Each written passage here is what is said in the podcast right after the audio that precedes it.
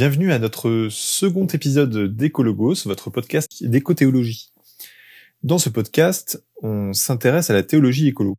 Et je voudrais poursuivre avec vous cette série consacrée aux animaux dans la Bible. Dans le premier épisode, j'ai creusé avec vous cette question d'une communauté de toutes les créatures dont semble parler Arnénès. Arnénès, vous vous souvenez, c'est le père de l'écologie profonde. Et je vais vous relire l'extrait euh, qu'on avait étudié la dernière fois. Je lis, avant même de créer Adam, Dieu se félicite de la création. Les composantes individuelles de la création semblent être pourvues d'une valeur intrinsèque. Au sein de la création, rien ne semble avoir de valeur seulement instrumentale. Ce qui est créé ne l'est pas dans le seul but de servir le bien-être des êtres humains, ou d'ailleurs de tout autre être vivant sur Terre. Tel est le sens du principe de l'égalitarisme biosphérique.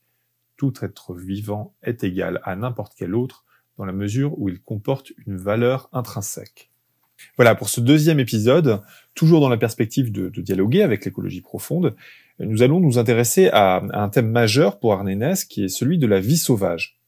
La vie sauvage a une place considérable dans, sa pensée. L'homme doit absolument ménager les habitats propres à cette euh, vie sauvage.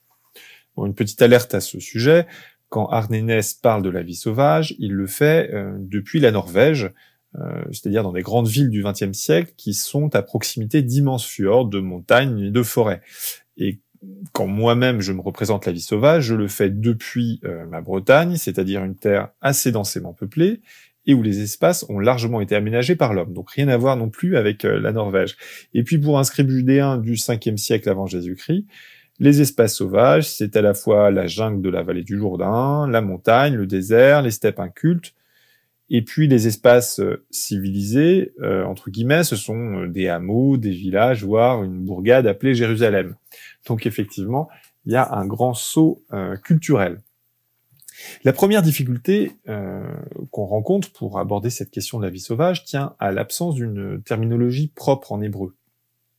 En Genèse 8.1, on trouve ainsi les deux mots qui sont parfaitement interchangeables pour désigner de manière collective parfois les animaux domestiques et parfois les animaux sauvages. Il s'agit de BMA et Haya. Parfois on rajoute des champs, Rachader, pour bien dire qu'on parle des animaux sauvages. Euh, et en fait, le, sens, et la plupart du temps, est donné par le, contexte. Donc on n'a pas de terminologie évidente. Pour autant, on trouve un certain nombre de mentions de ces animaux sauvages notamment sous forme de, de liste pour exprimer une, certaine concurrence euh, vis-à-vis de la civilisation, voire même une menace. Ainsi, en Lévitique 26, il est question des, bénédictions et des malédictions qui pèsent sur les, les fils d'Israël dans le cadre de, de l'alliance et en fonction de la bonne observation des sabbats. Au verset 6, je ferai disparaître du pays les animaux malfaisants. Et en regard, au verset 22, la menace, j'enverrai contre vous les animaux sauvages qui vous raviront vos enfants, qui anéantiront votre bétail et qui vous décimeront au point de rendre vos chemins déserts. Au passage, vous notez que finalement, les enfants, les, le bétail sont un peu mis sur, euh, presque sur le même plan, celui de la, euh, celui de la félicité. Les animaux sauvages sont décrits comme une plaie qui peut renvoyer le, peuple à, à anéantissement et donc à, la stérilité. En Ézéchiel 34, euh, verset 8, euh, cette image est, insérée dans, une métaphore euh, qui est celle du troupeau. Le peuple de Dieu est son troupeau qui a servi de proie à toutes les bêtes sauvages, faute de berger. Dans le livre de Jérémie, les bêtes sauvages font partie des instruments de la colère divine. C'est ce qu'on trouve en chapitre 15, verset 3. Je dépêche contre eux quatre commandos, oracle du Seigneur, l'épée pour tuer, les chiens pour traîner, les oiseaux du ciel et les bêtes de la terre pour dévorer et liquider. Mais euh, dans le chapitre 50, euh, verset 39, euh, cette malédiction se retourne contre Babylone. Et voilà que les démons habitent avec les chacals des autruches s'y établissent, elle ne sera jamais plus habitée. Babylone est devenue un désert, habité par les animaux sauvages. Cette image de dévastation des grandes villes et de leur retour à l'état sauvage, on la retrouve dans le livre d'Ésaïe. En Ésaïe chapitre 13, versets 21 et 22, à propos de Babylone, elle restera inhabitée, les chats sauvages s'y arrêteront, les hiboux rempliront les maisons, les autruches y habiteront et les satyres y danseront. Les hyènes se répandront dans ces châteaux et les chacals dans ces palais d'agrément. Dans le chapitre 32, au verset 14, on parle plutôt d'une menace contre Jérusalem, l'injuste. La ville tumultueuse et délaissée, l'Ophel avec la tour de guet, serviront de caverne pour toujours pour la joie des onagres et la provence des troupeaux. Dans le chapitre 34, au verset 13 à 15, il s'agit cette fois de la ruine d'Édom. Ce sera le domaine du hibou et du hérisson. La chouette et le corbeau y habiteront. Le Seigneur y fera passer le, cordeau du vide avec le niveau du chaos. Les nobles n'y proclameront plus de roi, tous les chefs auront disparu.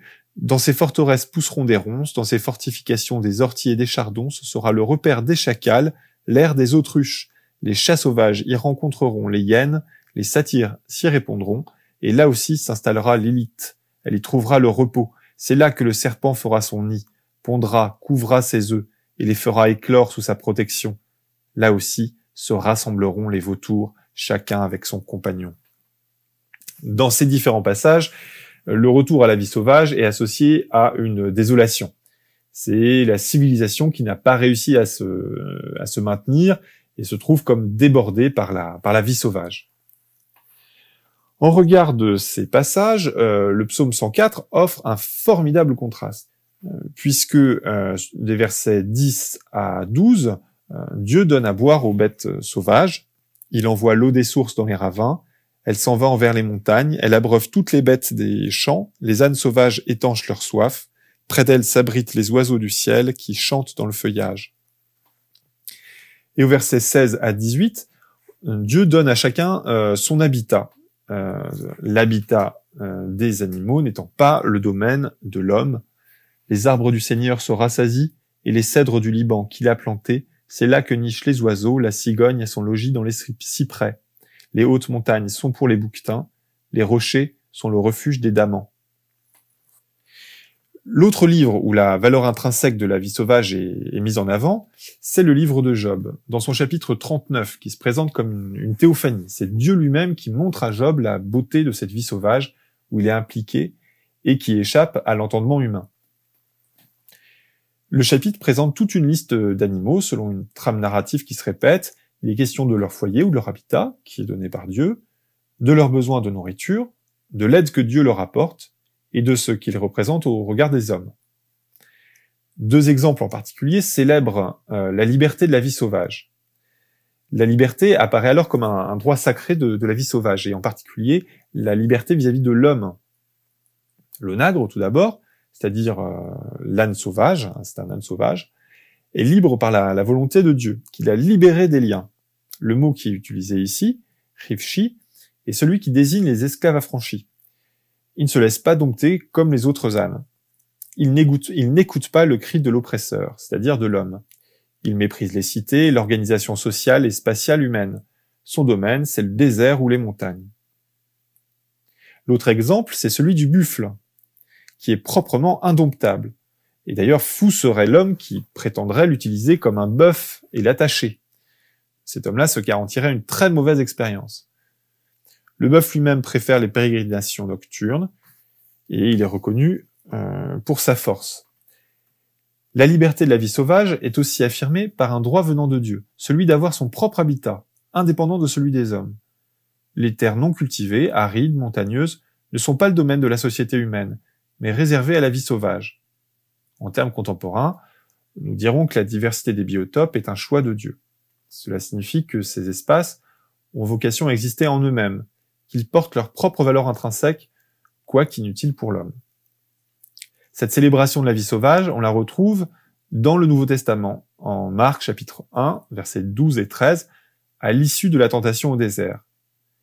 Satan a échoué devant Jésus, Jésus demeure dans le désert, il était avec les bêtes sauvages, kai en meta ton et les anges le servaient. Voilà, Écologos, c'est fini pour aujourd'hui. À très bientôt pour poursuivre notre parcours relatif aux animaux dans la Bible.